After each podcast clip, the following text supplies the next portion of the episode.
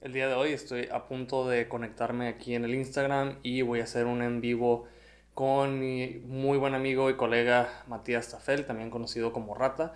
Él es uno de los pioneros del piercing y las modificaciones en Latinoamérica. Y curiosamente, este, él fue la primera persona con la que tomé un seminario eh, como tal de, de body piercing.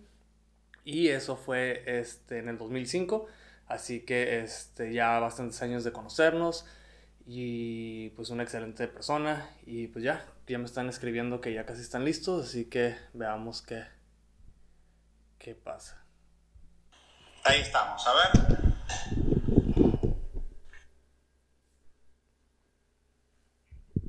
¿Aló? Aló, aló.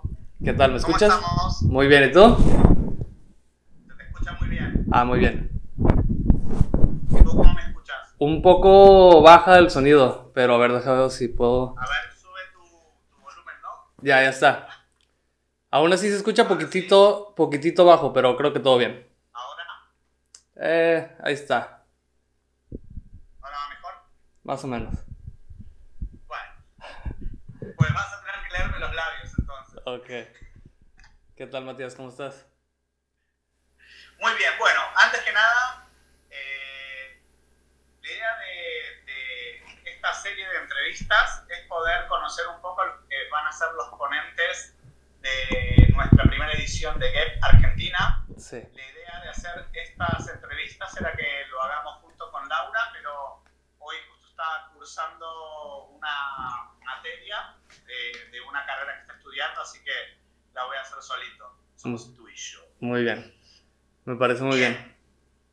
Eh, para que parte donde está el símbolo de preguntas para que luego lo podamos ver y preguntarle todas las inquietudes que tengan sobre Rubén. Eh, debido a que yo ahora el chat lo tengo lateral sobre la cara de Rubén, así que me va a ser un poco difícil leerlo. De hecho, no sé cómo se desconecta porque me encantaría desconectarlo. A ver si puedo. Ahí está. Desactivé comentarios. Ah, muy bien. Ahora mucho mejor. Súper. Así nos podemos. No, no, no nos distraemos, ahora sí. Qué alegría verte, primero. ¿Quién qué? Qué alegría verte. Ah, igual, sí. Es justo, justo estoy grabando también con otra cámara y acabo de hacer una pequeña introducción a esta cámara. Y lo que acabo de mencionar es que se me hace todavía a veces un poco extraño como la relación y la amistad que compartimos y, y- y todo esto a través de estos años, que todo inició desde ese primer seminario en la Ciudad de México en el 2005. Que eso lo vas a comentar ahora con las preguntas. Ah, va. Entonces, bueno, gracias por aceptar ser parte de estos lives. Eh, bueno, y comencemos. Primero, lo que quiero saber, hablo un poco en general, porque como vos decías, tenemos una, una amistad de años, nos conocemos, entonces voy a hablar un poco para las otras personas, Va. no, no tanto para mí. Va, va. Primero, ¿cómo comenzaste tu carrera? ¿En dónde lo comenzaste? Contanos un poco la cronología. Eh, ¿Y cómo fueron tu capacitación? Si fue más bien autodidacta, si tuviste un mentor. ¿Cómo vino todo esto a tu vida? Bueno, pues yo toda mi vida he tenido curiosidad ante las, eh, los adornos corporales, eh, todo tipo de culturas un poquito fuera de, de la sociedad eh, moderna, cosas así.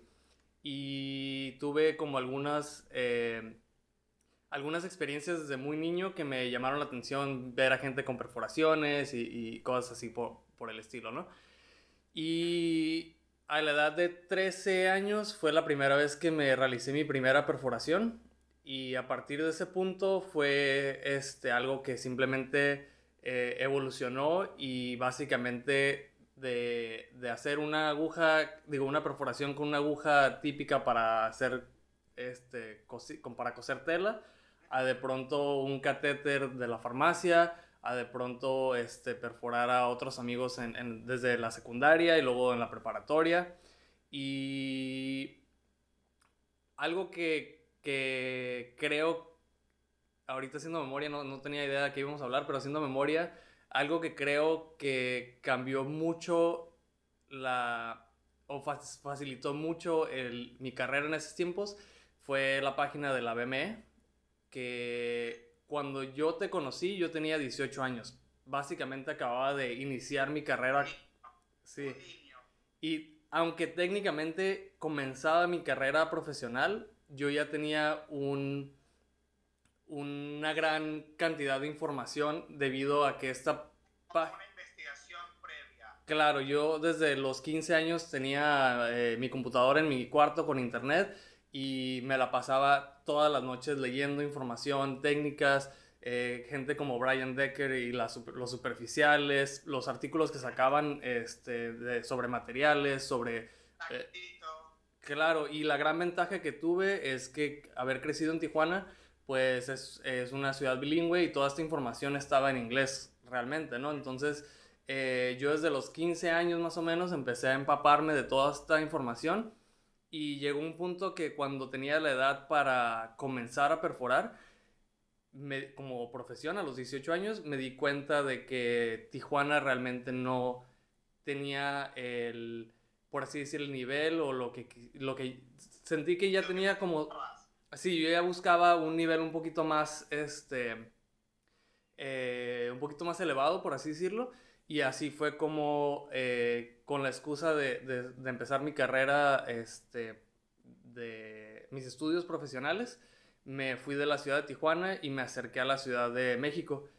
Y en cuanto tuve oportunidad, este, visité la Ciudad de México, conocí a Dani Huacantanca, conocí a, gente como Abel, después eh, terminé conociendo gente como, como ti.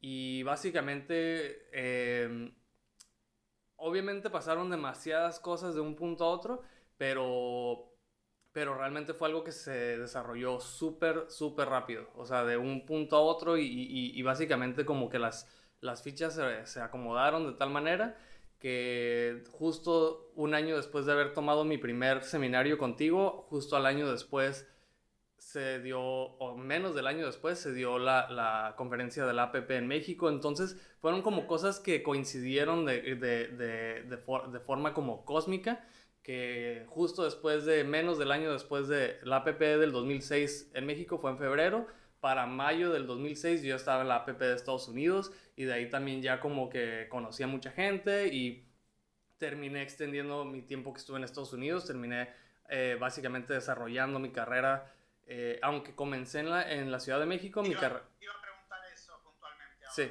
dime. Eh, mm, no, si quieres continúa.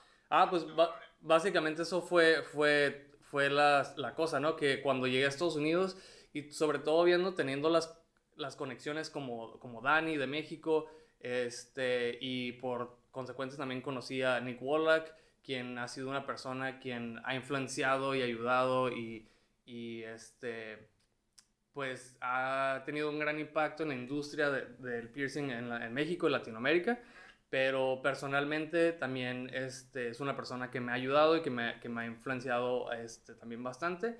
Y ya, básicamente de ahí una cosa a otra y terminé estando en Estados Unidos alrededor de seis años. Y ya, en el 2012 me invitaron a, a, participar en la conferencia de la APP en, en, México y ya fue cuando decidí regresar a México y desde entonces este, he tenido la oportunidad de, de viajar. No te adelante, no te adelante. Va. Ya. Tranquilo, tranquilo. Tranquilo que tenemos tiempo. Va. Entonces, eh, tu primera etapa empieza en, en, la escuela, luego te vas a México DF, ahí te encuentras con Dani. Dani es como tu primer, tu primer padre, digamos. Curiosamente, eh, sí, tenemos que darle crédito a todas las personas que tuvieron influencia en mi vida.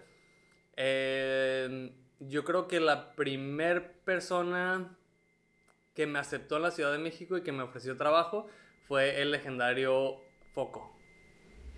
Oh, genial. bueno, mira, una parte bien importante que nos estamos salteando. Bien, luego de, de, estar en México, nos conocimos allí, eso fue en el 2005. Sí. Estaba justo viajando y dando un seminario. Tú eras muy joven, y hay muchas anécdotas que contar de eso, pero lo enviaremos para una segunda edición. Mm. Eh,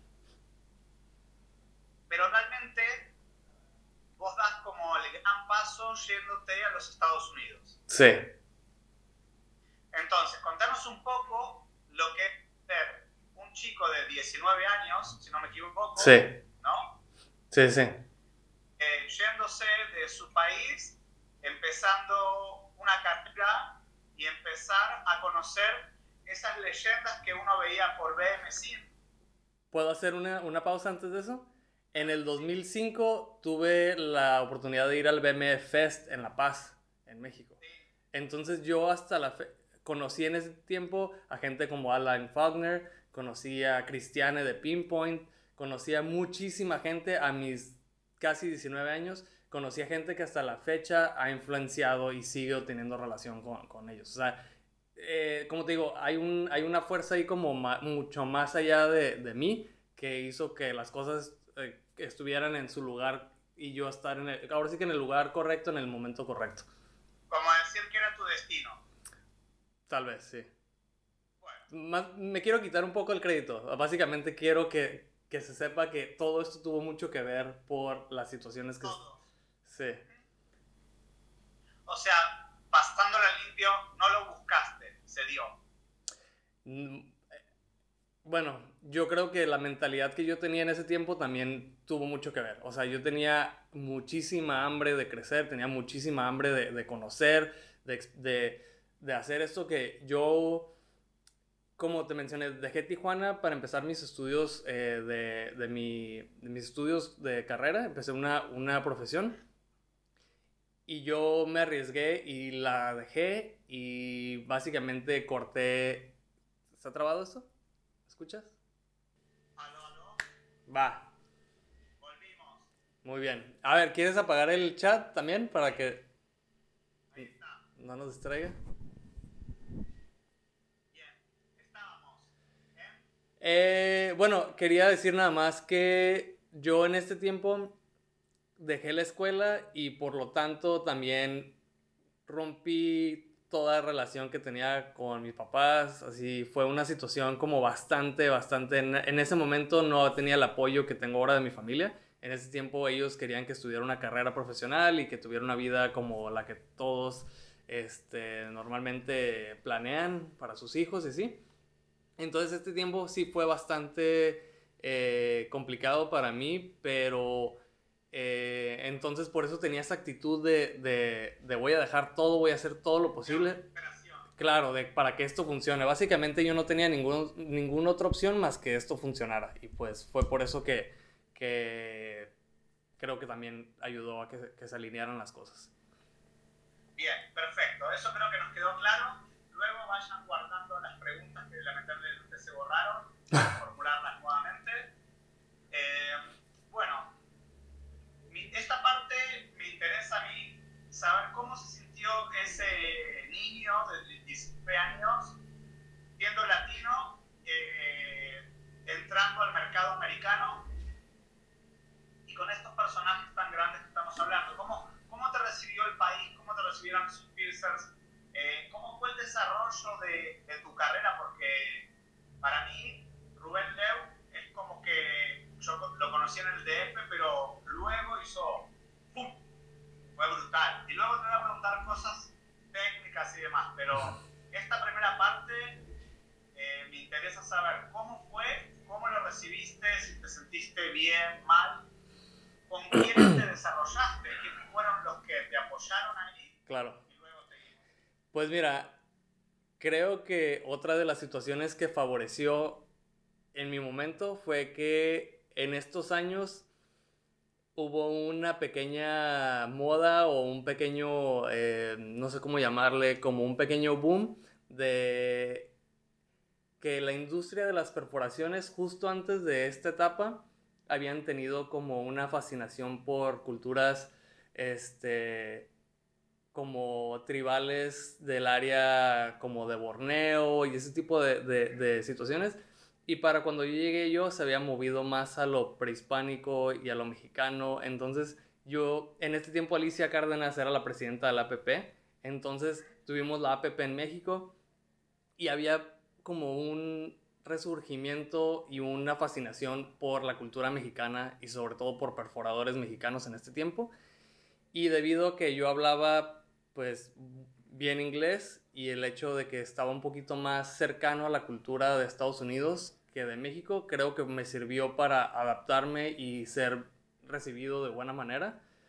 Y pues realmente siento que yo nunca tuve ningún problema con nadie, todo el mundo me recibió muy muy bien y pues no sé, este realmente siento que también algo que favoreció es que nunca de pronto gente como tú, gente como gente que yo ya había visto en televisión a lo mejor, inclusive a Dani Yerna yo lo había visto en televisión de chico y así, pero a mí nunca me, me, nunca los vi como inalcanzables, siempre los vi como, como seres humanos, como tal, y, al, y cuando los trataba, siempre este, fui de esa forma, entonces creo que eso también ayudó a que, a, a, como no glorifique a nadie, siempre, siempre los vi como, aunque sabía que eran personas gigantes en la industria, siempre los traté por un lado más humano, y pues creo que eso también ayudó a que, a que me trataran bien y haber sido bien recibido en la industria.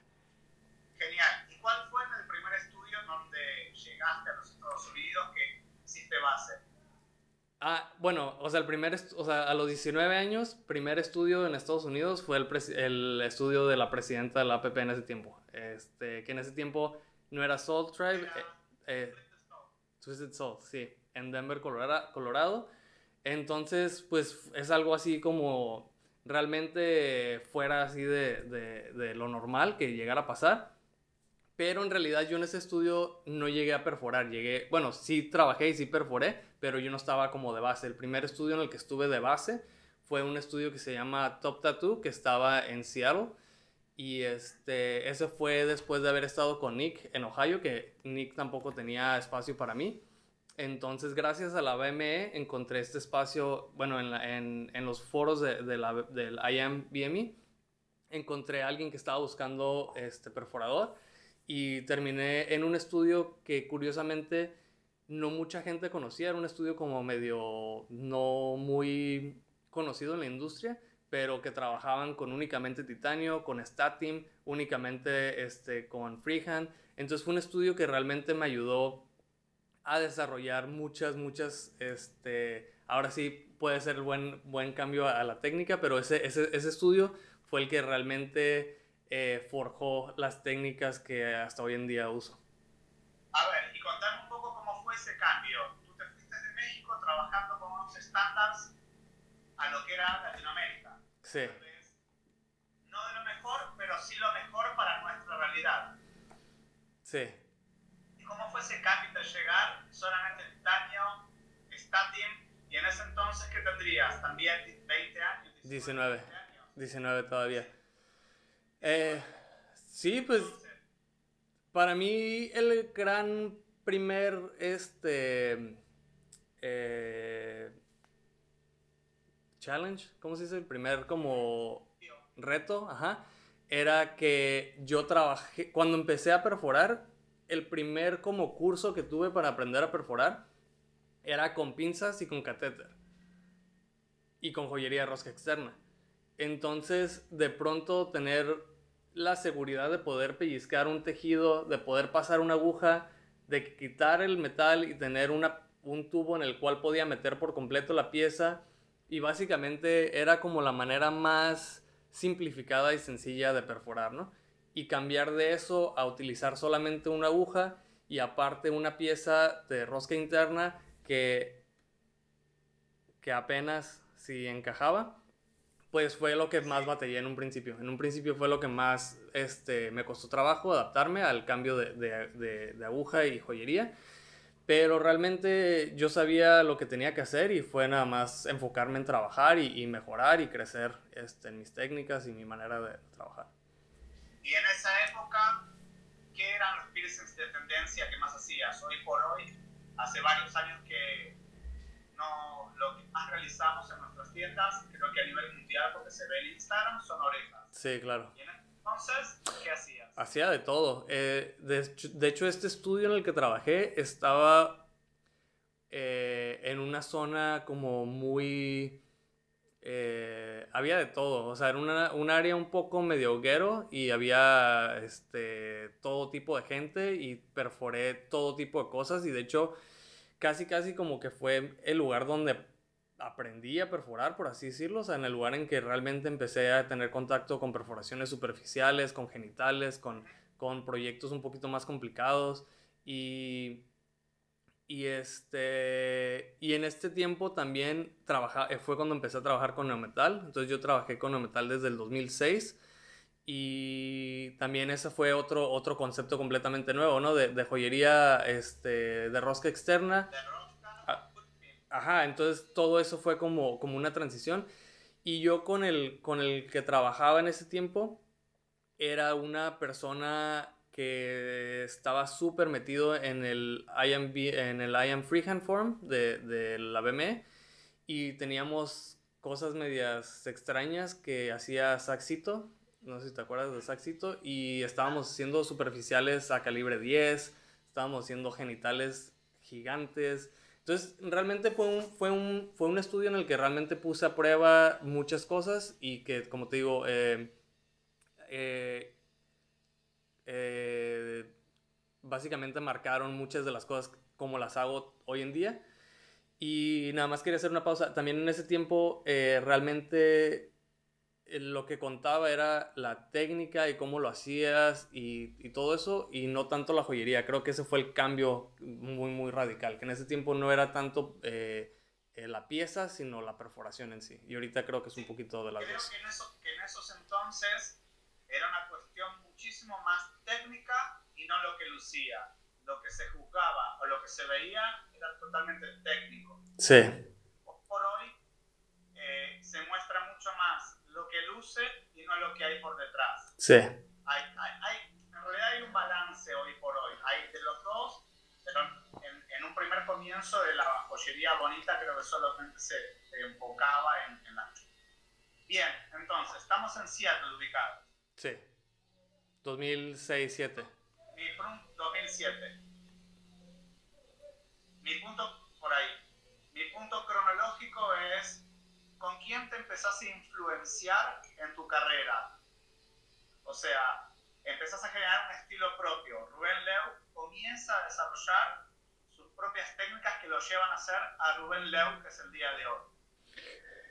Uf, eh, te digo, yo no me puedo dar mucho crédito por estas técnicas ni por estas situaciones. Yo creo que tuve la... la eh, estuve otra vez en el lugar correcto, en el momento correcto, pero yo en ese tiempo también trabajé, bueno, más bien, no, no trabajé, conocí a, a Pat Tidwell y que también estaba trabajando en Seattle.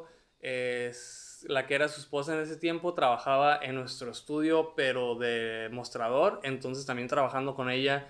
Eh, cambiaron muchas, muchas cosas de, de cómo percibía la, la, las cosas que estábamos haciendo. Y claramente una persona también que influenció muchísimo eh, mi carrera y hasta la fecha es una persona quien me echa la mano con todo lo que puede, Ron Garza.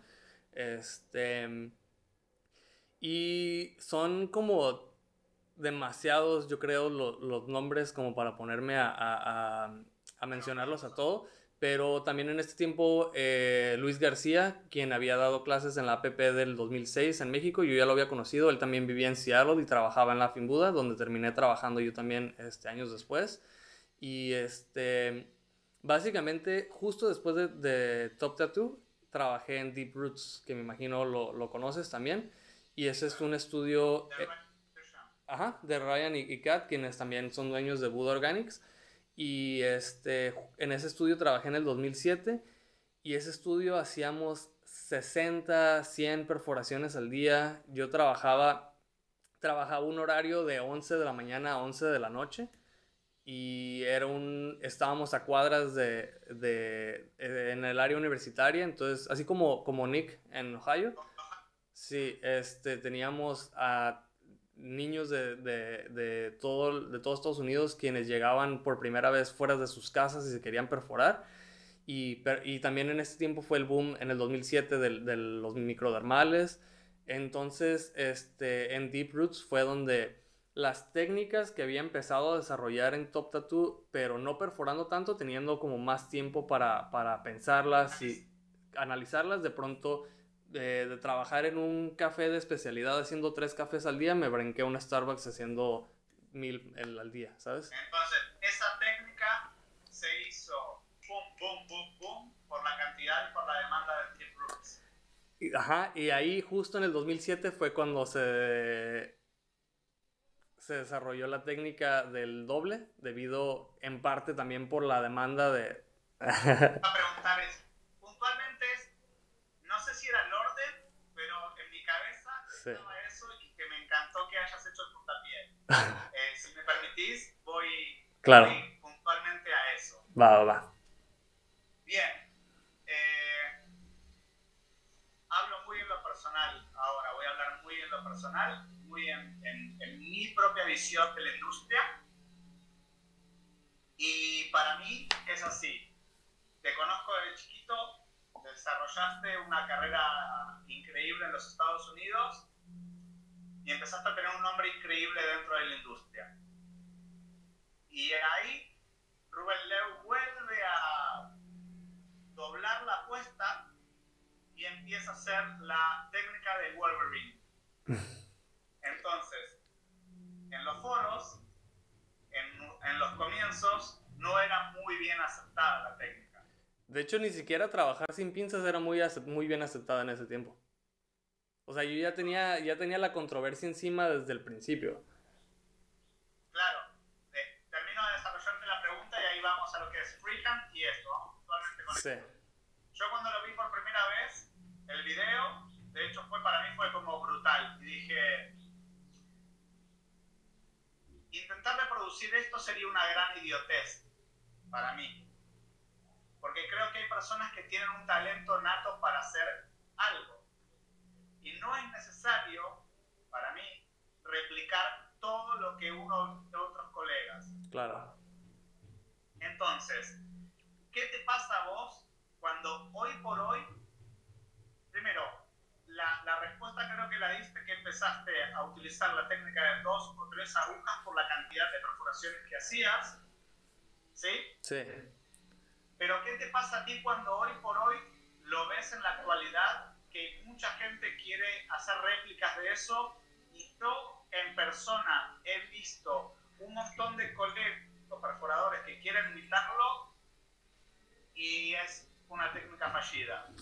Sí, yo siento una gran carga moral y ética en cuestión a este sentido, debido a que en estos tiempos, como tú lo mencionas, yo lo publiqué en el grupo muy privado de la IAM eh, de por sí, BME era un grupo privado, era un sector muy, muy friki, muy, muy selecto, cerrado.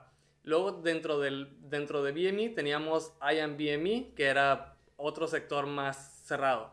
Y dentro de IAM BME había los foros y el foro de IAM Freehand, eh, yo era administrador de ese grupo, había muy poquitas personas, había tal vez 100 personas en ese grupo, no, no, no recuerdo. Y ahí fue donde lo publiqué por primera vez. E inclusive ahí fue visto con mm, todo tipo de controversia, ¿no? Este y realmente yo no tenía ningún interés de hacerlo público para otros perforadores porque no es realmente algo como yo no lo veo no lo veo como una técnica que presumir ni una técnica como que me hace mejor, al contrario, yo he dicho muchas veces que esa, que esa técnica la hago porque no soy muy buen perforador, porque en lugar de poder hacer uno a la vez, se me facilita más juntar las dos o tres agujas y hacerlo. Entonces, en realidad no es que sea mejor perforador, yo lo veo como que en realidad soy no tan bueno que, se me, que tengo que encontrar una trampa para, para hacerlo que me funcione. Ahora, esto muy, muy pocos perforadores lo habían visto. Y creo que alrededor de hace unos años, cuando ya comencé mi negocio y, y estar aquí en Tijuana como base, lo vi como una oportunidad de marketing publicarlo debido a que la razón por la que yo muestro mis videos no es para presumir mis, mis técnicas. A veces sí funciona como para ayudar a otros perforadores y, y recibo mensajes de, de, personas que dicen que les ayuda. Pero yo en realidad por la razón por la que decidí compartirlo es para que mis clientes vean qué tan fácil puede ser perforarse. Y ese, ese ha sido el gran... Esa ha sido la gran ventaja de haber publicado esos, esos procedimientos que mis clientes hasta la fecha eh, muchos ya hasta saben que es la manera en que lo hago y por eso van a, hacérselo. Ahora, para contestar tu pregunta, eh, sabes, yo creo que hay muchísima gente que no debería de estar haciendo estas técnicas. Yo creo que, y, y, me pasa muy seguido que gente me etiqueta y me dicen, ah, mira, utilicé tu técnica y yo ahí sí me, me, lavo las manos, no es mi técnica, esta técnica yo la platiqué primero con Pat Eatwell y he trabajado con otra gente que también lo, la, las ha hecho y, y, yo no, no, no le puse mi nombre, no tiene nada que ver conmigo, simplemente fui la, a lo mejor la primera persona que se dedicó a, a compartirlo. De hecho, hace poco me, eh, Tobias me compartió un, un, un artículo de una revista de Estados Unidos, Allure, a quien le hacen mención a Adrián Castillo y que lo dice que él inventó la técnica y así, ¿no? Entonces, digo, yo no, no, yo no, no le doy... ¿Sabes a quién yo vi hacer esa técnica previo a, a verte a ti? ¿A quién? A Chango de Perú. Mm. A Chango lo vi haciéndola una vez y me quedé como, wow, y era pero también yo creo que, que, es muy personal. La verdad es que creo que el riesgo de, de falla puede ser muy grande. Yo, al único que, que, realmente veo que hasta ahora tiene un control total de la técnica es a ti. He visto varios en vivo, también en videos. Sí. Y la verdad es que no, no consigo que, que sea una técnica simple de controlar, sobre todo el riesgo de una mala ejecución y el riesgo también de perforarse. Sí, claro. Porque el punto de, de, de, sustento al tejido es mucho menor que con una simple aguja. Sí. Sí, no, es una técnica que, digo, tengo 13 años haciéndola y para mí es igual de para mí es casi igual perforar con una que con dos, que con tres, si el tejido, la anatomía y todo, todo, todo está ahí. El problema es que no siempre y, también tiene mucho que ver el ángulo con el que vas a perforar, si va a ser para argolla, si no va a ser para argolla. Vi a Adrián que lo hizo en, lóbulos y una vez lo intenté en lóbulos me di cuenta que en tejido blando no funciona tan bien. Que, claro, entonces eh, no es nada más como que, ah, sí, eh, voy a hacerlo con dos agujas y, ya. Este, otra cosa que cabe mencionar es que eh, llevo años, años, años haciendo el 2x1 esto es algo que, que lo aprendí desde Nick Wallach en, en, en, Evolve. Entonces yo llevo tal vez 10 años ofreciendo el 2x1, así que una vez a la semana, excepto por estas últimas dos semanas, eh, eh, he hecho estas perforaciones. Sé que tengo un, algún video por ahí, algún mejor otro y así, pero esta es realmente una técnica que yo hago cientos de cada, así, casi, casi, este, por lo menos una vez a la semana la, la aplico 10 veces y a veces entre, aunque no sea el 2 por 1 también me toca llegar a hacerla, ¿no? Yo la verdad es que tengo un, concepto de algunas cosas que, vuelvo a repetir, en mi opinión personal, nunca intenté hacer, ni tampoco lo intentaría. Creo que si hay alguien que, que la realiza y le queda bien, creo que tengo la necesidad de intentar cambiar mi técnica para probar una nueva y poner en riesgo a mi cliente. Sí. Sí, y este y también la otra cosa es que si tú lo puedes lograr, si puedes lograr una buena ejecución haciendo uno a la vez, ¿por qué no hacerlo? Eso es lo que no entiendo. Creo que simplemente la gente se deja llevar por esa idea de que wow, se ve se ve de tal manera. Algo que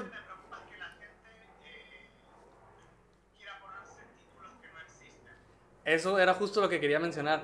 En el tiempo, en el 2006, 2007 más o menos, había el término de, de ser ninja. No sé si te acuerdas tú de esto. entonces, para mí fue como un, un gran boost el que me haya, el que, el que la elite del piercing me haya considerado ninja en este tiempo y hacer las perforaciones lo más rápido posible. Y, creo que cuando, en el 2006, cuando empecé a grabar mis videos de perforaciones, cuando estaba en Deep Roots, este, realmente lo que me interesaba mostrar en ese tiempo era qué tan rápido trabajaba, qué tan, qué tan eficaz lo hacía. Realmente, con el paso de los años, estas son cosas que ya no me, no me, no me, no es mi prioridad, ¿sí me explico? Bien. Y bueno, en ese entonces ya habías hecho la técnica de dos, tres aulas. Y contanos, ¿hace cuánto desarrollaste tu técnica de palming? ¿Y si fue propia o lo desarrollaste con más gente? El palming lo desarrollé con el, el amigo que te digo, este, que trabaja. ¿Eh? No, no, no, fue con Mitch. A Mitch casi nadie lo conoce. Él estaba en Top Tattoo y él era una persona súper rígida y trabajando con el stat team y así, él básicamente, eh, pues, fue ese tiempo que trabajé ahí fue como un, como un, un periodo de entrenamiento como muy, muy rígido porque él era una persona muy difícil y básicamente era como que vas a hacer esto así si quieres trabajar aquí, si no, no puedes hacerlo. Y entonces era abrir el statim, abrir el cassette del statim, agarrar las cosas que había ahí y perforar. Inclusive en este tiempo trabajábamos haciendo los nostrils de adentro hacia afuera sin ningún tipo de guía. Entonces hacer la transferencia de neometal de adentro hacia afuera no tienes idea cuántas veces perdí conexión, no tienes idea cuántas veces perdí la... la ponía la, la pieza de neometal y a la hora de ponerle el brillito, ¿dónde ahora sí que dónde quedó la bolita. y, y, pues sí, entonces yo en este tiempo trabajaba el palming eh, y esterilizaba a veces dos piezas sabiendo que a lo mejor se me caía una.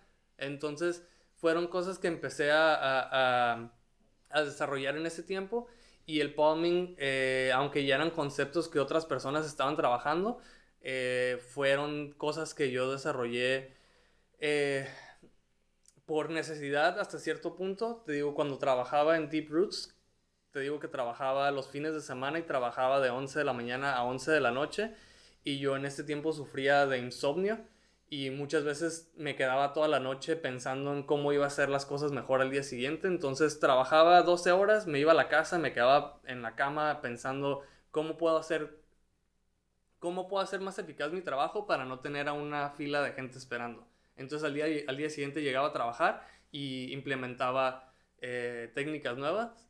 Aparte que Seattle pues es una ciudad súper cafetera, entonces todo el tiempo andamos así como... y sí, así fue.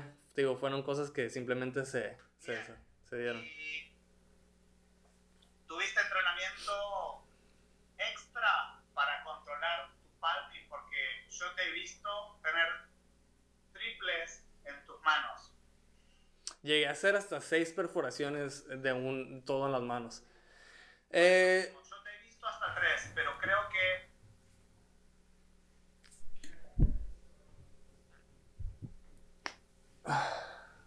¿Aló? hacías como. Acuerdo. Que hacías parte de tu vida cotidiana con, con cosas en tus manos. Sí, este. Fíjate que para este tiempo ya no tanto, pero por ejemplo cuando vivía en la Ciudad de México y tenía que usar transporte público durante horas, a veces me llevaba una, un, una argolla, un CBR y jugaba como para abrirlo y cerrarlo sin, sin ver y cosas que pues ¿sabes? Si practicas algún deporte, a lo mejor no nada más vas a practicarlo mientras estás en el partido, ¿no? Tienes que practicar y hacer ejercicios fuera de ese deporte y pues así era como lo veía. Y con el palming, pues sí, este, me acuerdo que aunque no estuviera perforando, a veces traía joyería en las manos y trataba así de, de, de, verlo. De agilizar tus movimientos y tus manos.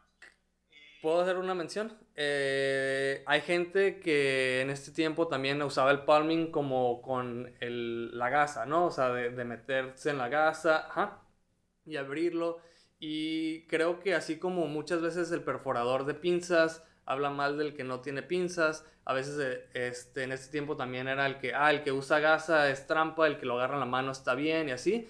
Yo ahora soy la idea completamente de lo que te funciona y lo que hagas mucho mejor. Y yo creo que mucha gente no piensa en las consecuencias a largo plazo, ¿no? Y algo que realmente yo ya mis, con las canas y todo esto empiezo a notar es que mis manos no funcionan igual. Entonces hay cosas que tienes que, que, que, que pensar que si vas a pasar... Claro, entonces eh, las articulaciones no funcionan igual. A veces hay, que, hay veces que, que voy a abrir la mano y hasta se me, me dan como, como, pues no sé, siento como raro, ¿no? Ajá, se me queda atorada la mano, ¿no? Entonces, este, para mí es importante generar un poco de conciencia, sobre todo perforadores más este, jóvenes, que las cosas que hacemos no son nada más como para, para que no se dejen llevar por las cosas que se puedan ver impresionantes, ¿no? Que hay que pensar a largo plazo y, y, ese tipo de cosas. Mi idea era que, ¿qué consejo le puedes dar a las nuevas generaciones? Y si crees que es aconsejable que realmente hagan esta desarrollen bien y que realicen un piercing seguro, no un piercing para impresionarse a la comunidad, porque al cliente no le importa si estás pinza, tubo receptor o palping Claro. Mientras le hagan vivir una, nueva, una buena experiencia, ¿no? Claro, al cliente no le, no le, realmente no le, no le interesa para nada. Ayer en la plática Chux mencionó algo que me, que me gustó mucho, su analogía, que habla como del piercing como la comida, ¿no? Hizo ahí un poco la comparación. Este, si tú estás en un restaurante de sushi y, y, te, y te sirven tu platillo y lo pruebas y está delicioso, realmente muy pocas veces vas a ir y decir, oye, quiero hablar con el chef, quiero saber cómo, cómo logró esto. ¿Sí me explico? ¿Cómo hizo el corte? Quiero saber qué cuchillo utilizó. Realmente al, al, al, al consumidor lo que le interesa es que quedar satisfecho, ¿no? El servicio, el servicio integral. Claro, claro, entonces... Entonces yo lo, lo, veo de una manera similar y realmente, este, aunque cuando muestro mi trabajo y muestro videos de, de, mi trabajo, quiero mostrarlo de la manera que mayor representa la manera en que trabajo.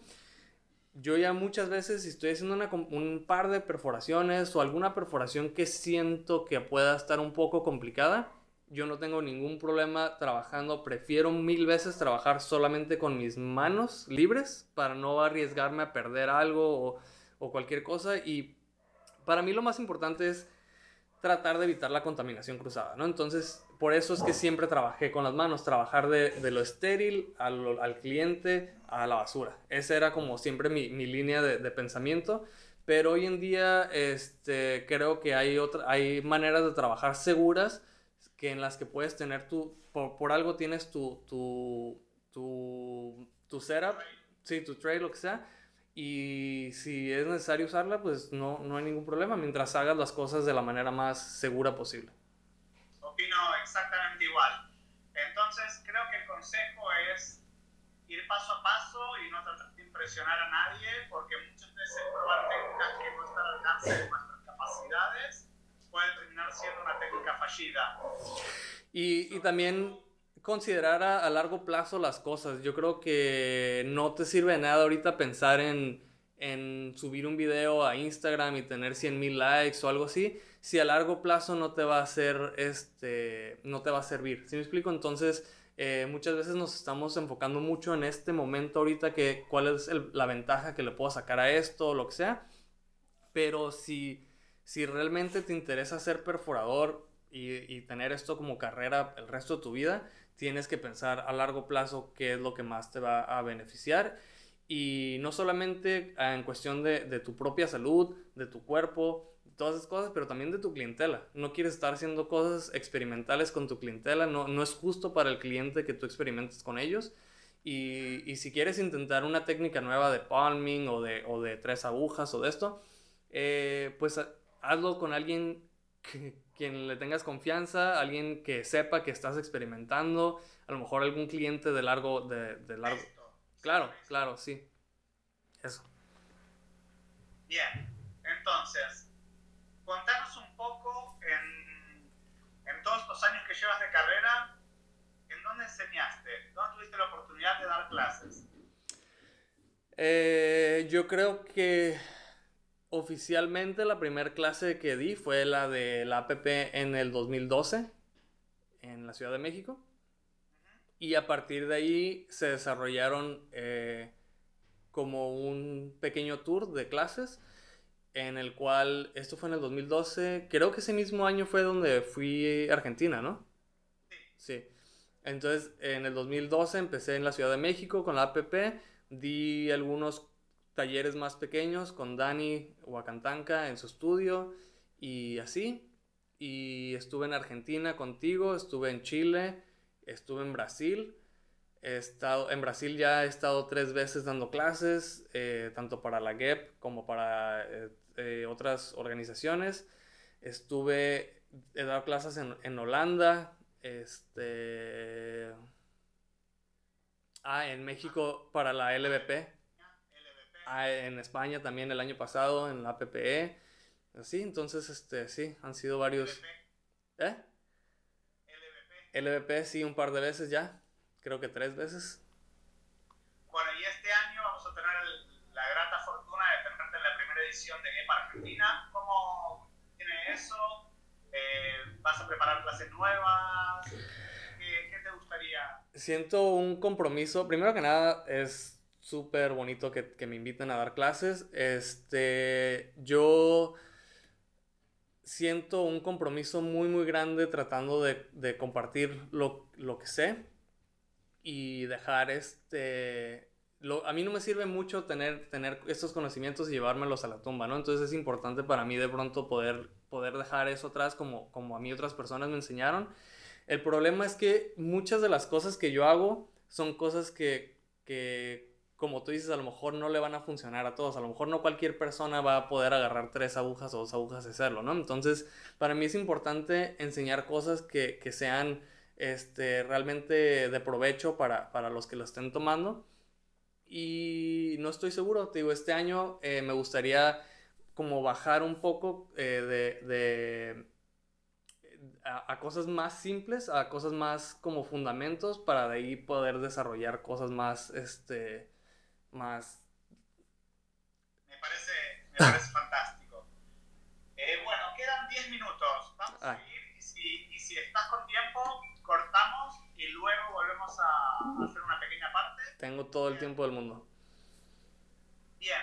Otra cosa que, que me gustaría preguntarte fue tu vida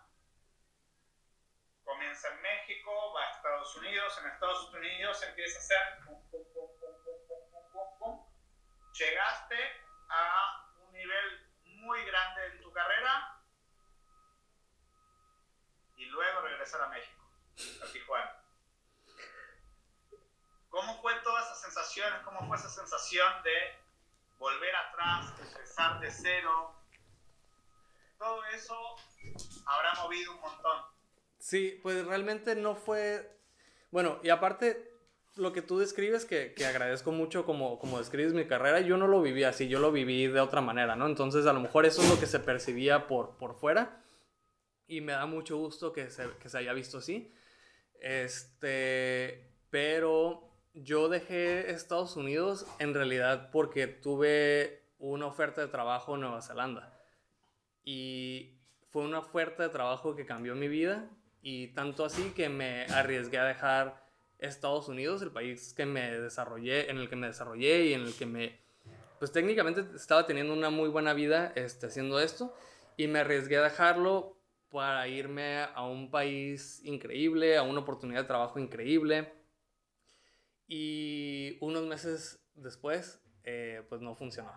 Entonces ese momento fue como pues realmente una, un, un toque de, de, realidad, por así decirlo. Y regresé a Tijuana justo 10 años, a la marca de los 10 años como perforador. Entonces, eh, ¿tenemos tiempo? Tenemos que volver a empezar. Eh, siete minutos todavía tenemos para que se corte. Ah, va, perfecto. Bueno, entonces, este, eh, yo cuando regresé a Tijuana y, y, realmente aquí no había una industria de piercing, sobre todo en el nivel en el que yo quisiera ofrecerlo, ¿no? Y, y ha sido una trayectoria súper bonita. La verdad es que yo estoy súper agradecido. Este, Tijuana, eh, pues no sé, no tengo palabras para describir qué, qué tan emocionante ha sido. He estado aquí ya seis años y pues este digo poder vivir en la ciudad en la que crecí poder estar cerca de mi familia de mis amigos y poder eh, ofrecer eh, un servicio seguro a mi comunidad, o sea, poder ofrecer el servicio a, tanto desde niñas de 6 años que se quieren perforar sus lóbulos hasta adolescentes que a lo mejor eh, años antes tendría que ir a lugares no muy seguros o tal vez, ¿sabes?, de no muy buena calidad y poder recibirlos con sus padres y que sus padres este, estén contentos con el servicio y que algo que me, que me gusta mucho de cuando vienen los, los, pues los niños con, con, sus papás es que las mamás en cuanto entran como con esa actitud como de que, ah, yo no estoy muy de acuerdo y empiezan a ver la joyería y las opciones y de pronto ellas mismas terminan siendo perforadas, este, es algo bien bonito. Entonces, eh, creo que, que otra vez el tiempo eh, correcto en el lugar correcto y pues regresé a Tijuana justo en un momento en el que había una necesidad de de, de un mercado. ¿Y te fue duro regresar, empezar, montar, eh, cambiar de, de compañías, de, de, todo eso a, a, la realidad latinoamericana? Si bien es un borderline Estados Unidos, eh, tú estabas en Tijuana, en México, y en México. Sí, este, wow, pues estos ya son temas también que son un poquito complicados. No estoy seguro de, de, la audiencia que esté ahorita viendo si son mayormente gente de la industria o si también hay gente fuera de la industria. Pero, porque hay ciertas cosas que creo que son meramente para nuestra industria. Si me explico información que es como... Podemos, no hay problema, podemos pasar. No, sí, pero lo, lo que quisiera decir es que la mayoría de la gente no sabe de lo difícil que es montar un estudio y sobre todo de montar un estudio con el nivel que sabemos que queremos ofrecer. Y, sabes, este es un trabajo completo, es un trabajo que, que en ningún momento puedes dejar de, de hacer y que requiere de constante... Eh, evolución. Constante evolución, constante esfuerzo y como lo dices, este, ha sido todo un, un, un proceso y otra cosa así súper grande que, que, que, que, tuvo que ver aquí en Tijuana es que desde el inicio traté de ofrecer la mejor, el mejor servicio, la mejor joyería y pues nos han robado en el estudio ya dos veces. y pues esos también, ese tipo de golpes han sido bastante, bastante duros, duros sí. Bien, vamos a hacer lo siguiente, quedan cuatro minutos. Va. Cortemos y volvemos a iniciar. Eh, ah, no, voy a hacer un print a las preguntas porque si no se van a borrar. Ok. Así las puedo hacer. Va. ¿Sí? A ver. Déjame ver. Oye, hay bastante, bastante gente conectada, ¿eh? Sí, sí, por suerte, un montón de gente que quiere saber de ti. Y eso es excelente. Se los agradezco muchísimo. Eh, dame un momento. Sí. Así te puedo hacer todas tus preguntas. Va. ¿Me, ¿Me, salgo entonces y ahorita me conecto o qué? No, eh, si quieres sí, no hay problema. Tú me dices. Va. Ahí va, yo también me voy a desconectar. Chao, chao. Chao. Vamos a esperar que entre de nuevo Rubén. Acá estoy. Bien. Genial, vamos a desconectar los comentarios, disculpen chicos, pero si no, la cara de Rubén queda toda rayada. Bien, a ver, desactivar comentarios. Eh, bueno, entonces ya regresaste a Tijuana, todo. Ahora me gustaría esta parte hablar un poquito más sobre Rubén Leu persona. Eh, contanos un poco de tus hobbies. En un momento estabas muy dedicado al crossfit, a la cocina. De hecho, en redes sociales estaban muy activas en eso y yo me preguntaba, ¿dónde está el Rubén perforador? Contanos un poco de lo que es tu vida. Tú, tú lo que quieres que diga, tú lo que quieres que diga es de que te... No. ok. Eh, como te digo, cuando yo regresé a Tijuana en el 2014, 10 años después de empezar a mi carrera profesional como perforador, yo no veía manera de volver a perforar. Eh, perdí mi visa para Estados Unidos. En México realmente no, no veía otro lugar donde quisiera estar. Yo quería estar aquí en Tijuana. Entonces, este, pues yo en este tiempo estaba, como dices, metido mucho en el ejercicio y sobre todo cuando regresé a Tijuana, este, la cuestión de Tijuana tiene un boom gastronómico gigante, tiene este, también una escena de deporte muy, muy este, desarrollada y así. Entonces yo vi la oportunidad de a lo mejor empezar a emprender una carrera como un poquito más hacia, dirigida hacia ese, ese tipo de cosas. Y realmente te puedo decir que las canas que ves y el desgaste que ves y el, el, lo que he dejado un poco de, de, detrás de mi vida personal, en gran parte se debe en llevar un negocio. Entonces, el negocio ha consumido mi vida así de una manera, pues bastante, bastante interesante. Y afortunadamente he tenido mucho trabajo, ¿no? Y, y creo que se, se, se nota en las redes y así.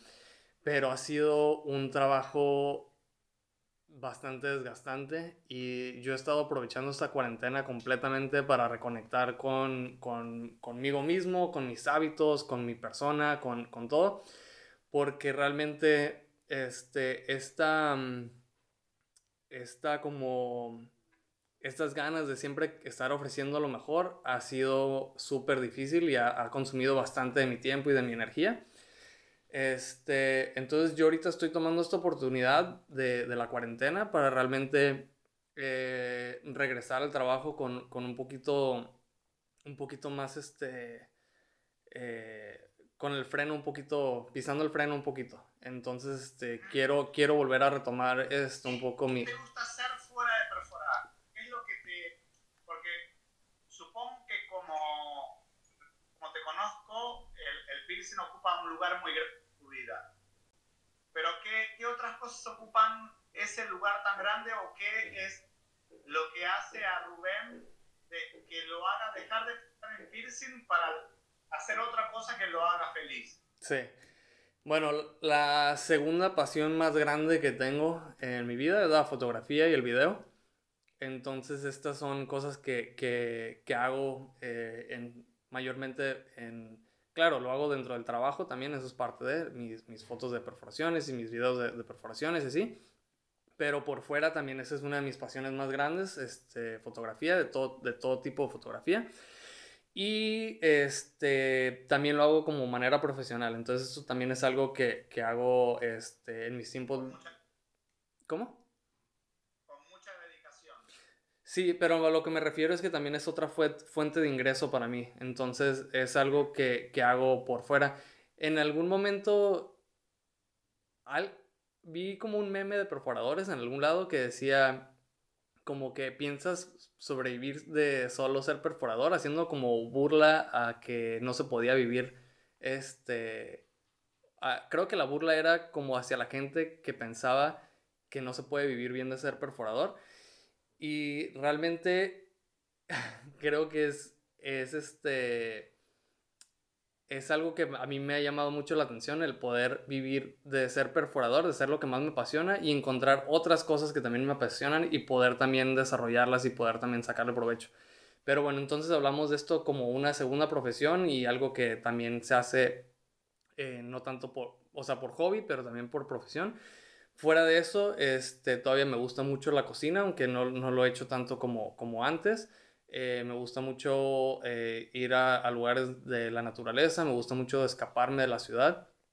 No sé si vieron, pero aquí están los perros conmigo. Tenemos dos perros y con ellos, este, pues son perros grandes, les encanta salir a correr y estar en, en, en, en lugares así abiertos.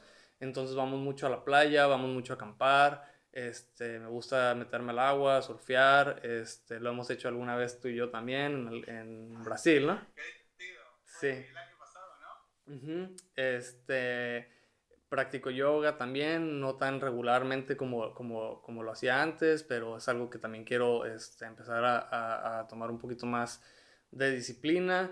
Y sí, este, algo que aprecio muchísimo también ahorita de estar en Tijuana y de tener un poco de, más de tiempo libre es pasar tiempo con mi papá. Mi papá, este, pues es una persona que, que admiro mucho y disfruto mucho poder pasar tiempo con él y realmente este, eso es uno de los regalos más grandes que tengo ahorita de, de poder vivir esta, esta, sí, la, la, realidad que vivo ahorita de poder vivir aquí, de, de estar este, en mi ciudad y poder eh, vivir este, aquí, pues es poder estar con mi familia, la verdad. Es algo que, que aprecio mucho.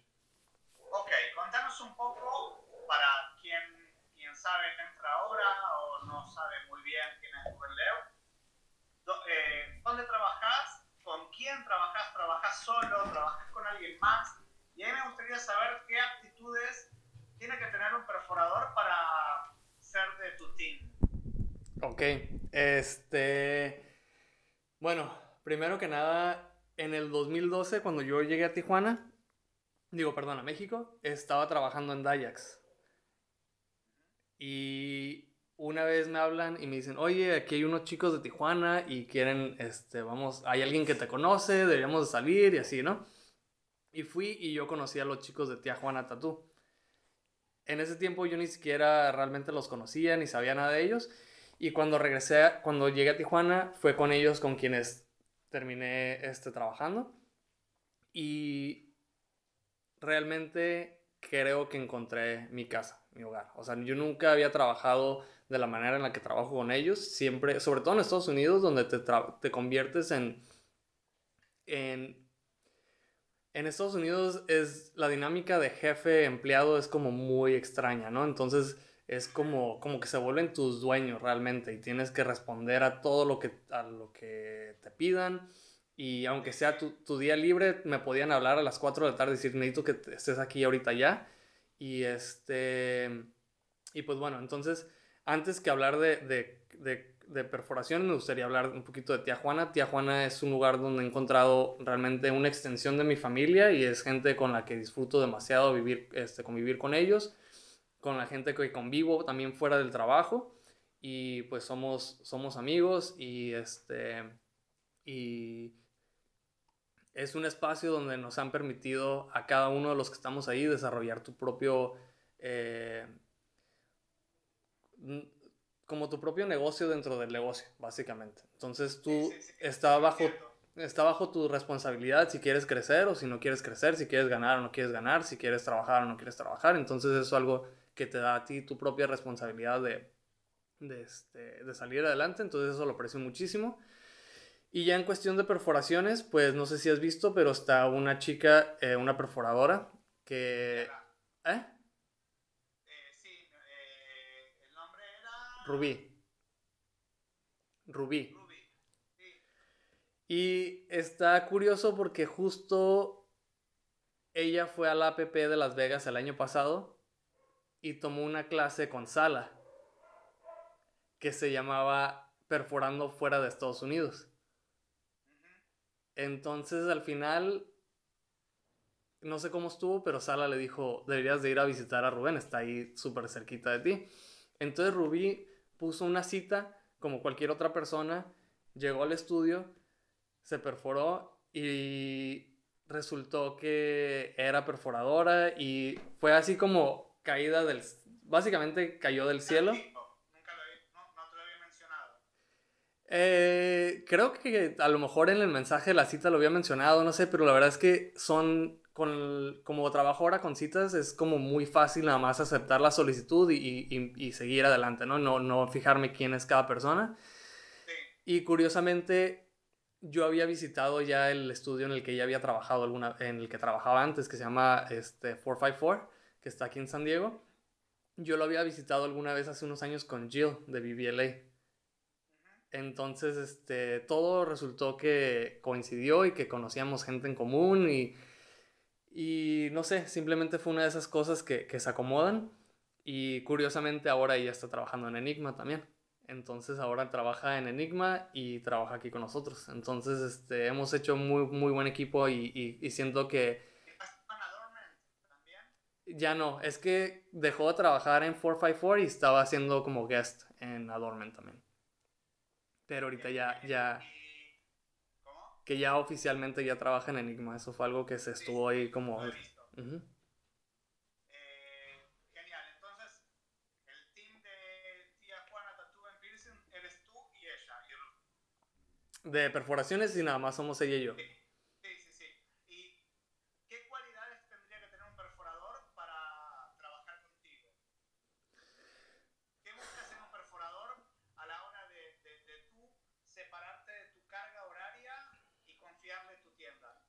Ha sido este, algo sumamente difícil ya que todo lo de Tía Juana como per, del área de perforaciones lo desarrollé yo solo sin y, y, y, todo fue evolucionando poco a poco entonces hay ciertas cosas que, que se salieron como de, de control para mí de, de, cierta forma y es como cuando llega algo nuevo eh, se, lo pongo aquí y ya sé que está ahí pero para alguien que viene de afuera no tiene ni idea no entonces eh, eh, es una, es, lo primero que se requiere es una persona que pueda resolver problemas, creo, o sea que...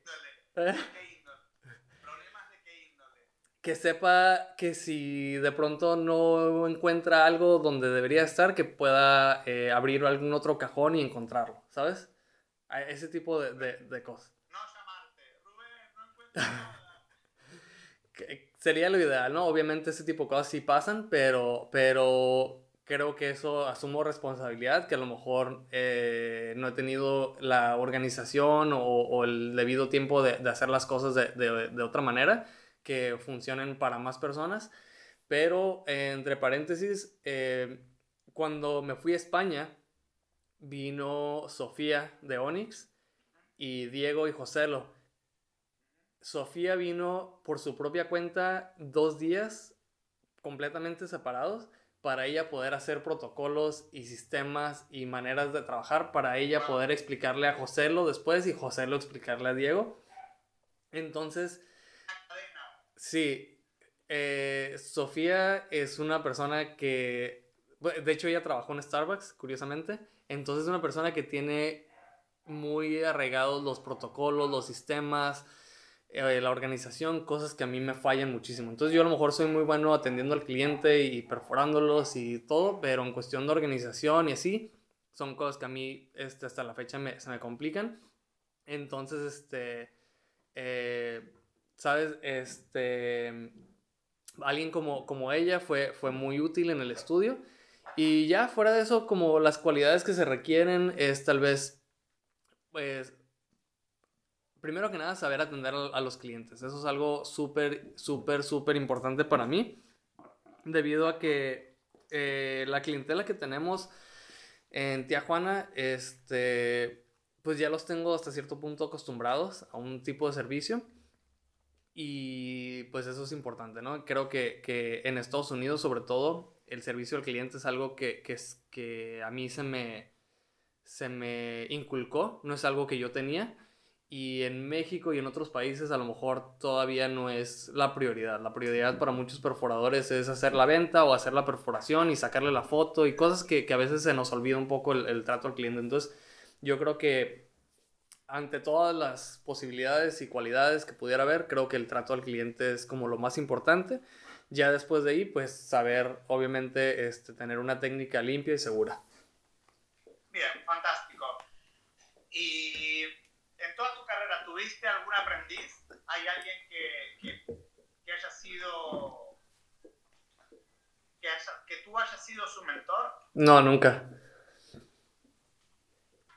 ¿Y pensás que estás en una posición ahora de tener a alguien o, o no te interesa en este momento de tu vida? Sí lo, lo llegué a pensar. De hecho, cuando estaba en la última LVP que asistí, eh, estaba ya bastante convencido de que necesitaba a alguien conmigo y a, un, a, otra persona perforando.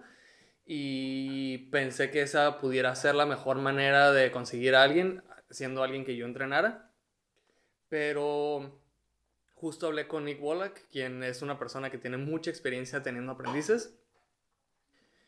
Y pues lo más grande de esto es que tener un aprendiz involucra una inversión muy grande, una inversión muy grande de tiempo, una inversión muy grande de, de, costo también, porque vas a tener que hacer perforaciones gratis, vas a tener que arreglar perforaciones, vas a tener que, que básicamente agregarte un trabajo extra al tratar de enseñarle a alguien.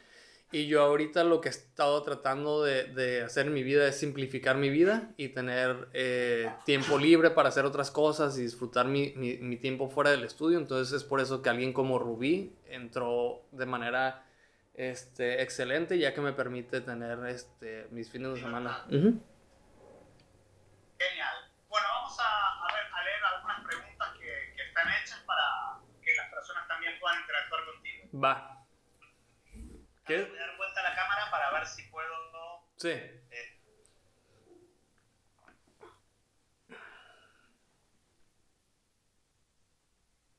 No, no lo saqué.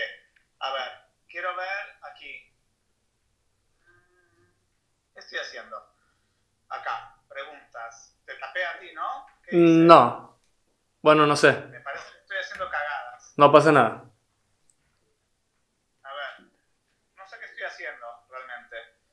Esto es muy nuevo también para mí. ¿Quieres que lo cambie a vertical? Eh, a ver, intentémoslo. Para, porque ahora no sé cómo, cómo sacar esto.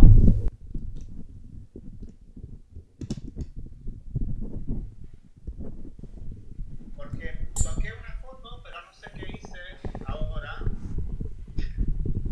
Porque quiero leer las preguntas, pero no veo cómo hacerlo. Voy a activar los comentarios.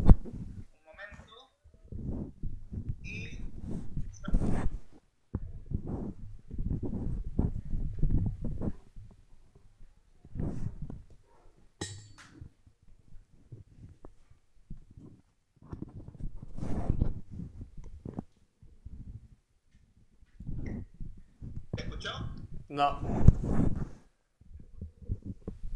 No tengo ni idea. Salí y volví a entrar. ¿Cómo surgió la idea de hacer el video de freehand piercing? eh, esa es una buena historia, de hecho.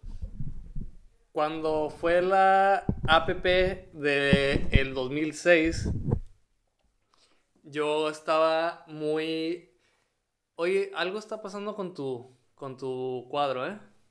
Sí, porque hay hay una foto en el medio, pero no sé ni cómo mierda se saca. Ok. Bueno, eh... Déjame, déjame ver cómo lo saco. ¿Alguien sabe cómo sacar esto? eh, No sé cómo se saca realmente. Bueno, te cuento. Lógico esto. Bueno, no importa. Que quede ahí. Va, entonces, este cuando fue la APP del 2006, yo trabajaba con Dani en uno de sus estudios, con Dani Huacantanca, y él era la persona organizando los seminarios. Y venía gente de todo, o sea, venía eh, Luis García, a Luis García lo conocí en ese tiempo. Venía gente así de toda la industria, ¿no? Este. Y vino Blake también para esa, para esa, esa, esa APP de, de México. Pero yo realmente no venía como asombrado por nadie. Yo quería como convivir, tratarlos a todos, así. Pero la, una persona quien mencionó Dani que venía, quien sí se me prendió como un foquito, fue cuando Dani me dijo que iba al aeropuerto a recoger a Ron Garza. Entonces yo dije, ah, eh, te acompaño. Entonces fui con, con Dani Yerna a recoger a, a Ron Garza al aeropuerto.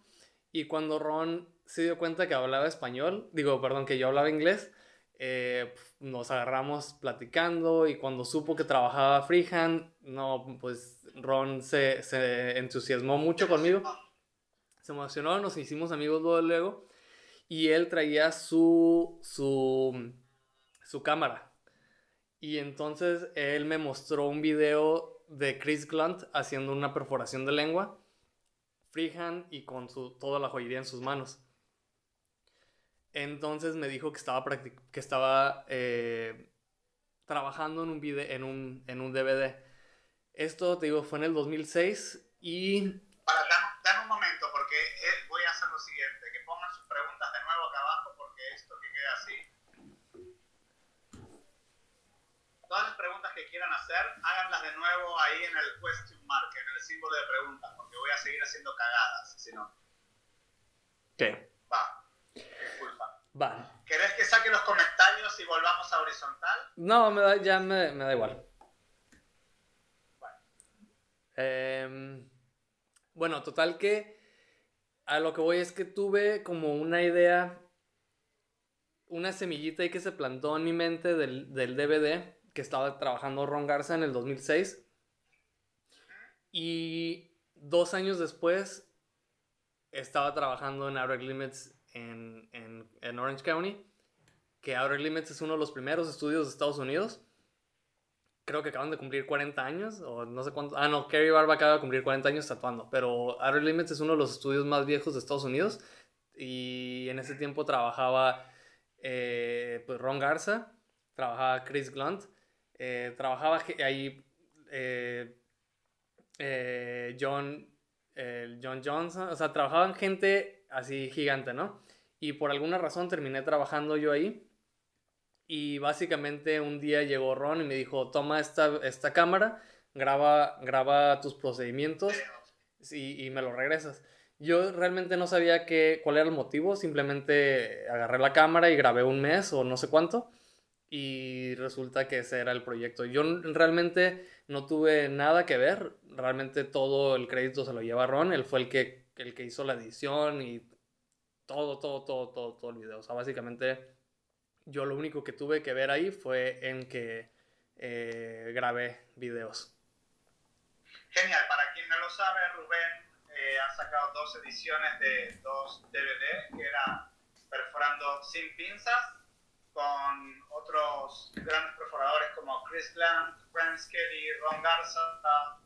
Eh, así que está editado en español también y es muy bueno verlo.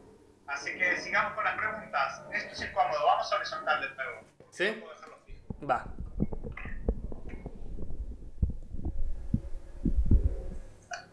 Listo. Me veo chico, hay una parte de una foto, está la cámara ahí. Sí, ¿cómo? ¿Qué hiciste? ¿Cómo lo dejé? Pero bueno, no importa.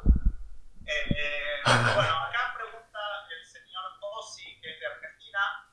Eh, ¿Quién es tu referente en el body piercing actualmente? Tú. No. Actualmente.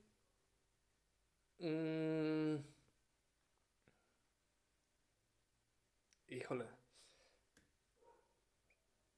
No estoy seguro. Realmente creo que, he estado un poco desconectado de, de la industria. De hecho, estoy como muy contento de, de estar haciendo esto contigo ahorita, ya que he estado como muy enfocado en otras cosas últimamente. Pero... Eh, wow, no, es una muy buena pregunta. Pero te voy a decir algo.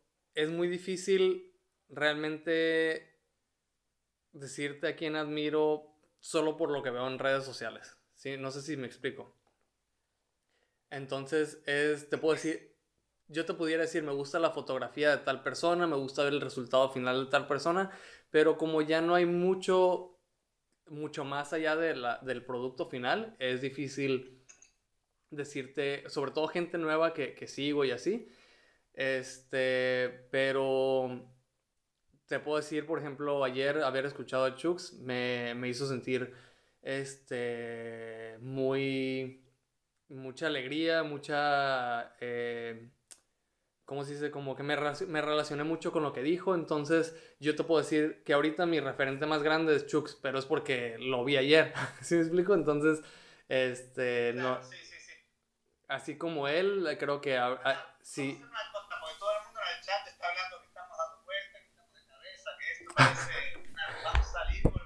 ok, me parece bien. Va. Va.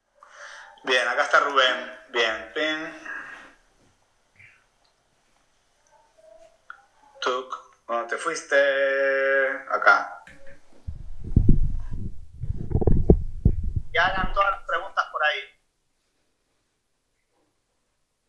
Voy a dejar el chat encendido, hagan, hagan las preguntas por ahí. Yo también, la verdad, me estoy cagando de risa porque no entiendo nada a veces de esto. Así que estábamos dando vueltas. Matías. Ahora estamos normales. Dime. ¿Te acuerdas que hicimos nosotros una videollamada hace un par de años que grabé y publiqué? Sí. Este, este es un tipo de iniciativa que yo ya había tomado desde hace algún tiempo y me gusta mucho que estamos haciendo esto y creo que esto es algo que deberíamos hacer aún cuando no estemos en cuarentena. Es una buena manera de reconectar con, con nuestros colegas y todo esto y y realmente, este, como te digo, creo que yo he estado como súper desconectado uh, de, de, la industria hasta que voy a algún congreso o así. Entonces, este, creo que esto es una muy buena manera de, de mantener unida nuestras, nuestras, este... Opino igual, opino igual. Acá, acá te están preguntando cómo surgió la idea de tener un canal de YouTube. Como te decía, en, el, en la BME... Cuando inició BME, que fue la primera red social como tal, IAM, estaban los foros y dentro del foro de IAM Freehand Piercing no había manera de publicar un video, solamente de subir una foto.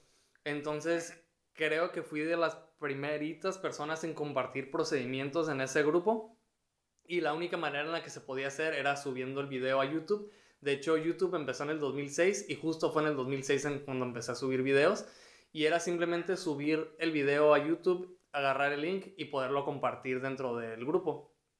Y con los años de pronto eh, vi que estaban teniendo bastantes views los videos y decidí seguirle y haciendo videos y subiendo videos. Entonces básicamente fue sin querer. A ver, a ver, ¿qué hay acá en las preguntas? El chat se va a lo loco. Acá alguien dice, Hola Rubén, te admiro como piercer y fotógrafo. Qué bueno que te pueda conocer en el GEP Argentina. Bien. Eh, otra persona dice, Luciana, dice, ¿has alcanzado muchas metas? De ahora en más, ¿cuál es tu meta a seguir en tu vida? pues, honestamente, este, estas últimas semanas han sido un poco raras para todos. Y creo que nuestras vidas han sido afectadas de una manera muy interesante con este coronavirus. Es algo que hasta ahorita no hemos mencionado para nada. Y pues me ha replanteado muchas cosas y yo tenía ciertas metas antes de que esto pasara. Eh, ciertas metas en cuestión de, de, crecer el negocio, de crecer ciertas cosas y de a lo mejor tener un, este, un local más grande o tener esto, tener lo otro. Y ahorita realmente me doy cuenta que lo que más disfruto es tener una vida sencilla y realmente creo que, que estoy replanteándome muchas de esas metas que tenía. Acá hay algo que acabo de ver que está Sala entre nosotros. Que ¿Cuál fue el DJ que más marcó tu vida? Yo creo saber cuál es, pero bueno, dilo tú.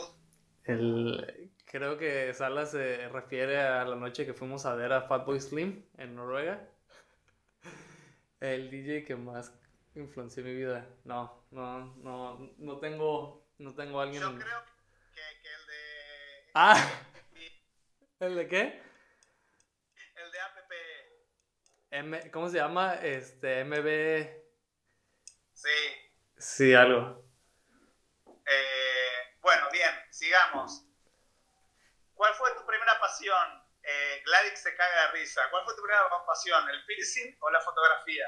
De hecho, eh, las dos se desarrollaron mm, como al mismo tiempo.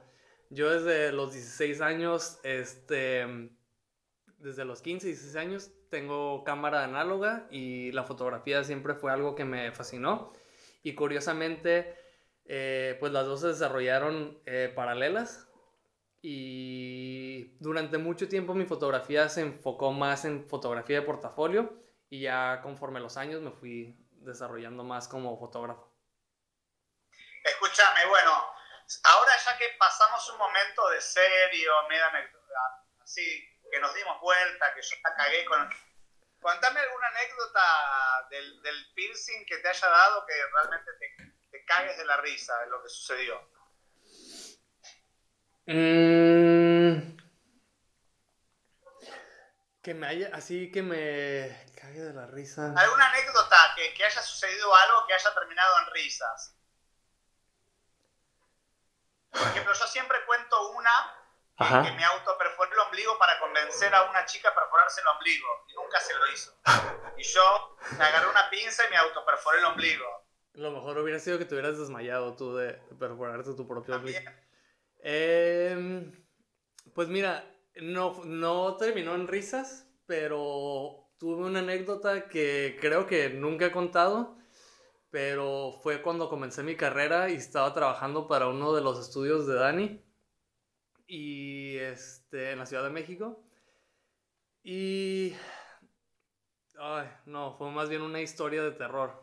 Tenía 18 años, estaba en el estudio de Dani, obviamente mucha responsabilidad. Y yo creo que esa noche pensé que iba a dejar de perforar. pensé como... Dije, a lo mejor esto no es lo mío, a lo mejor esto ya, o sea, fue algo así como bastante... Eh, bastante de miedo. Pero le hice un superficial a una chica en su espalda baja. Con una pieza de PTFE, obviamente. Obvio. En ese tiempo. Pero. no? ¿Eh? No, una pieza.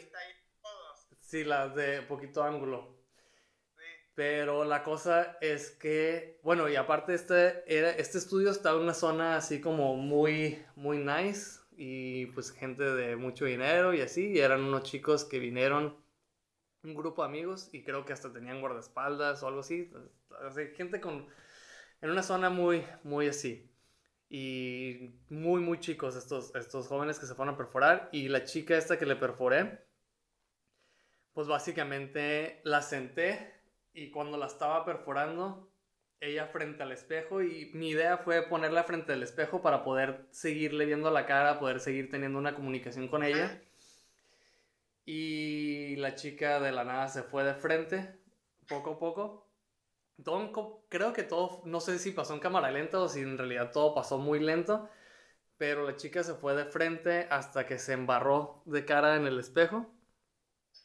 Una vez que se embarró en el espejo, se fue deslizando poco a poco hacia el lado y ya que terminó de caerse ella en el piso y yo sin saber qué hacer con las manos sucias así, de pronto el espejo se cae y poco a poco se empieza a caer hacia arriba de ella entonces yo ya me, me, imaginaba que iba a pasar lo peor así. No pasó mayores, el espejo no se rompió, ni la chica se quedó lastimada, ni nada.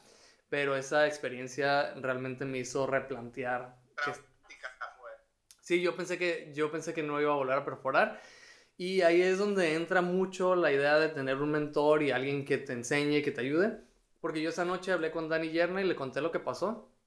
Y Dani fue, no me recuerdo exactamente qué palabras me dio, pero básicamente me reanimó y, y me, me, dijo, me dio a entender que ese tipo de cosas iban a pasar y que simplemente era como, como afrontarlas y, y, y, básicamente dejar, este, ¿sabes? Aprender a, a, lidiar con ellos y, pasar. Bien, te voy a contar una muy rápida mía, que me pasó hace muchísimo, muchísimo, muchísimo tiempo viene un cliente que era bastante frecuente mío y va a hacer unos surface acá. ¿Sí? Bien, genial. Entonces va, sube al, box de trabajo, pero sube con la novia. Todo bien, yo no había preguntado nada, no le dije nada.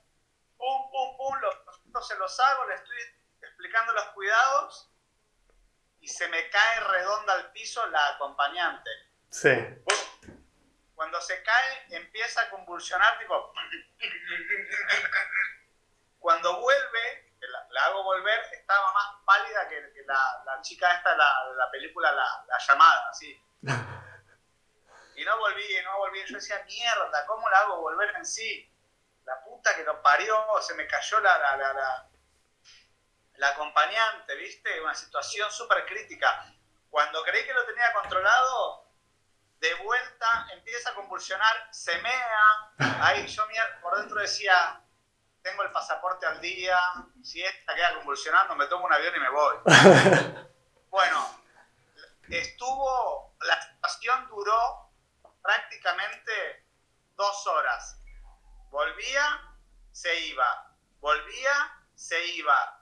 Y estaba tirada en el piso del box, todo meado, hecho una bolita donde volvía y decía, esto me pasa siempre. Obviamente llamé a los paramédicos, tenía el, en donde estaba trabajando tenían un seguro de paramédicos privado y la tuvieron que, la tuvieron que atender. ¿Y todo bien? ¿No pasó mayores? Sí, sí, solamente sufría de presión baja y no tomó sus medicaciones, no me dijo nada y bueno, y me comí toda esa situación. Y fíjate que es bien importante porque muchas veces, sobre todo cuando estás comenzando como perforador, lo que más te interesa es la técnica, qué joyería, cómo voy a hacer esto y cómo voy a sacar la foto. Y de pronto estás tan enfocado en esas situaciones, en, ese, en esos problemas, que cuando te topas con un problema como esto, no tienes ni idea de cómo, de cómo, de cómo resolverlo. Escúchame, como para ir dejándote un poco seguro que todo el mundo debe querer saber algunos tips de, de tu fotografía. ¿Qué puedes decir?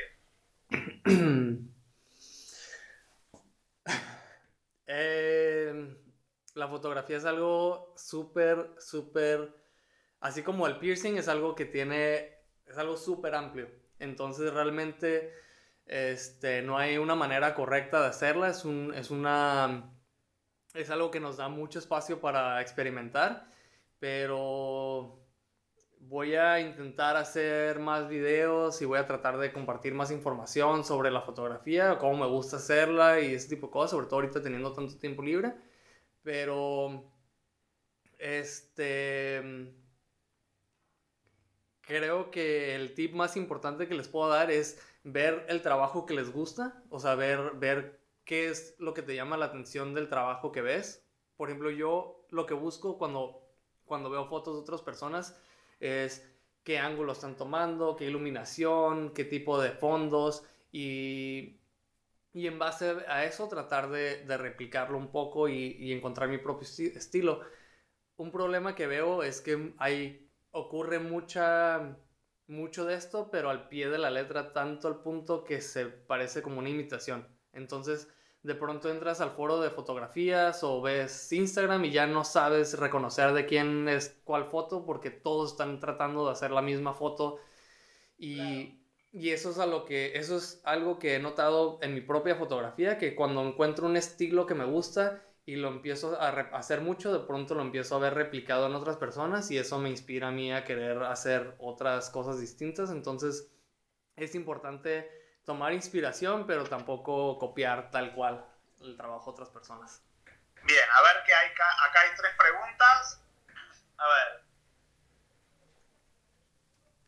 ¿Todas tus perforaciones se hacen a mano alzada?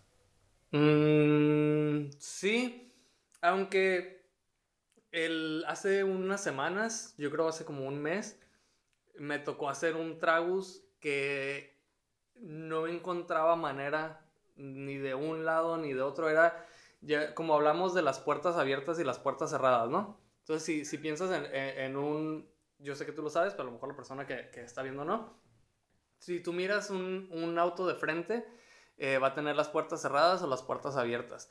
Las puertas abiertas en el cuestión del tragus obviamente son mucho más fáciles de, de perforar, hay mucho más manera de encontrar eh, la parte de atrás y de atrás hacia adelante perforar a mano alzada. Pues esta cliente tenía su tragus como completamente hacia adentro, su... su... Como si lo hubiesen chocado a la puerta. Claro, así súper, súper metido y no encontraba el ángulo. Fue una de esas perforaciones en las que me acomodé de un lado, me acomodé del otro y realmente no encontraba el ángulo. Y terminan, terminé usando unas pinzas desechables que no son como tal. Ajá, sí, y y tenía más de una década, yo creo, sin usar una pinza para perforar y pues lo usé. Entonces, creo que muchas veces nos quedamos como muy atorados en el concepto de uso pinzas o no uso pinzas. Lo importante es hacer la perforación de la mejor manera posible y que el cliente se vaya con una perforación este, segura y bien realizada, ¿no? Va, genial. Y creo que la última, y no sé si quieres acotar algo, que ¿cuál es tu visión hacia dónde, hacia qué camino va nuestra industria? Y algún consejo que quieras darnos a todos y a las nuevas generaciones, ¿no? Ay, qué responsabilidad tan grande me das al hacer este tipo de, de, de anuncios. Es parte de mi trabajo de ser entrevistador. lo, has hecho muy bien, ¿eh? te lo agradezco.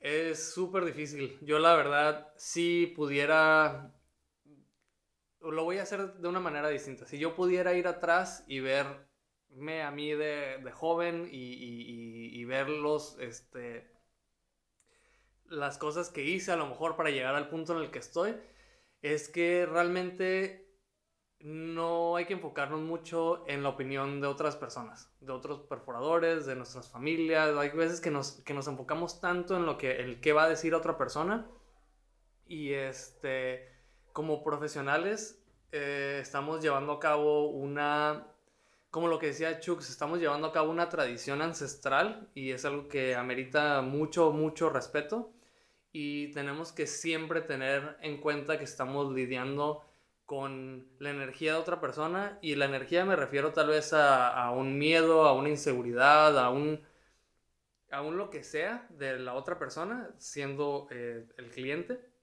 Y entonces creo que el punto más importante en el que mi carrera cambió fue en el momento en que dejé de pensar en lo que yo estaba haciendo por mí y, lo que, eh, y cambiarlo y, y, ver qué es lo que yo estoy haciendo para ese cliente. ¿Sí me explico? Entonces creo que, que lo más importante más allá de qué marca de joyería usas, más allá de que cómo te están saliendo tus fotos, más allá de cuántos likes te están dando en Instagram, lo más más importante es tratar nuestra profesión con respeto y atender a nuestros clientes este con teniéndose, teniéndose en cuenta, ¿no? Y no olvidarnos de que, de, que, de que lo más importante de lo que hacemos nosotros es esa persona que tenemos en nuestras camillas enfrente de nosotros. Opino exactamente igual. Bueno, Rubén, yo te quiero agradecer muchísimo por tu tiempo, por haberte tomado todo el trabajo de, estar queriendo conversar con todos nosotros, porque fuimos un montón en un momento y seguimos siendo ¿eh? de que se haga diciembre para verte personalmente y poder darte un abrazo aquí en Argentina. Y eso, gracias por ser un gran profesional y todo lo, lo, que aportas a nuestra industria. No, el, el, este, siento un gran compromiso con la industria y aunque yo estoy en un punto un poco extraño, ya que Tijuana está entre Estados Unidos y Latinoamérica, realmente siento que soy como, como un poco el puente entre los dos mundos, entre las dos industrias.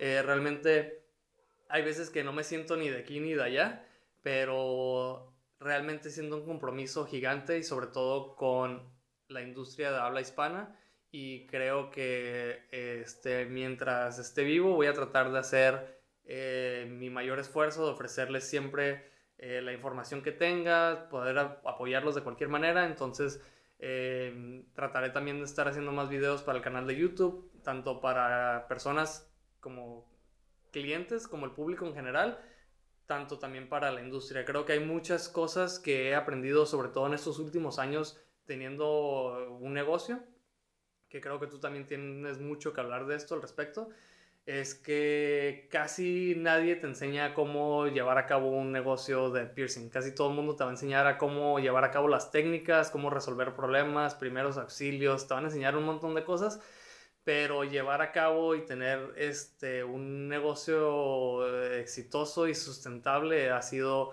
el mayor reto que, que, que, me he topado hasta este punto en la industria y este, pues es algo que también en algún momento me gustaría poder ayudarles y compartirles algunas de mis experiencias.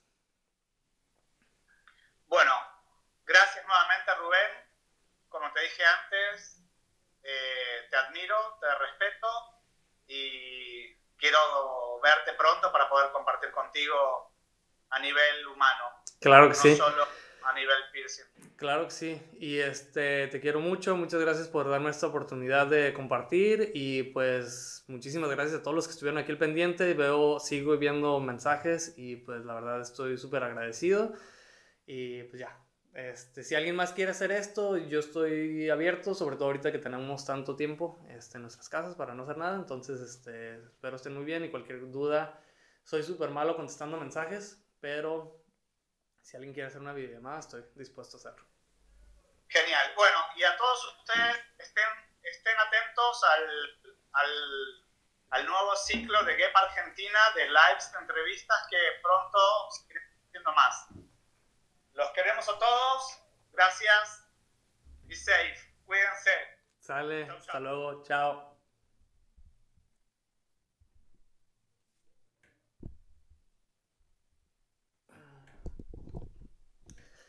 Pues acabamos de concluir esta videollamada. Fue bastante tiempo, espero eh, lo hayan disfrutado y que hayan agarrado algo de esta plática que hicimos Matías y yo. Y estaremos al pendiente para la próxima vez que hagamos algo.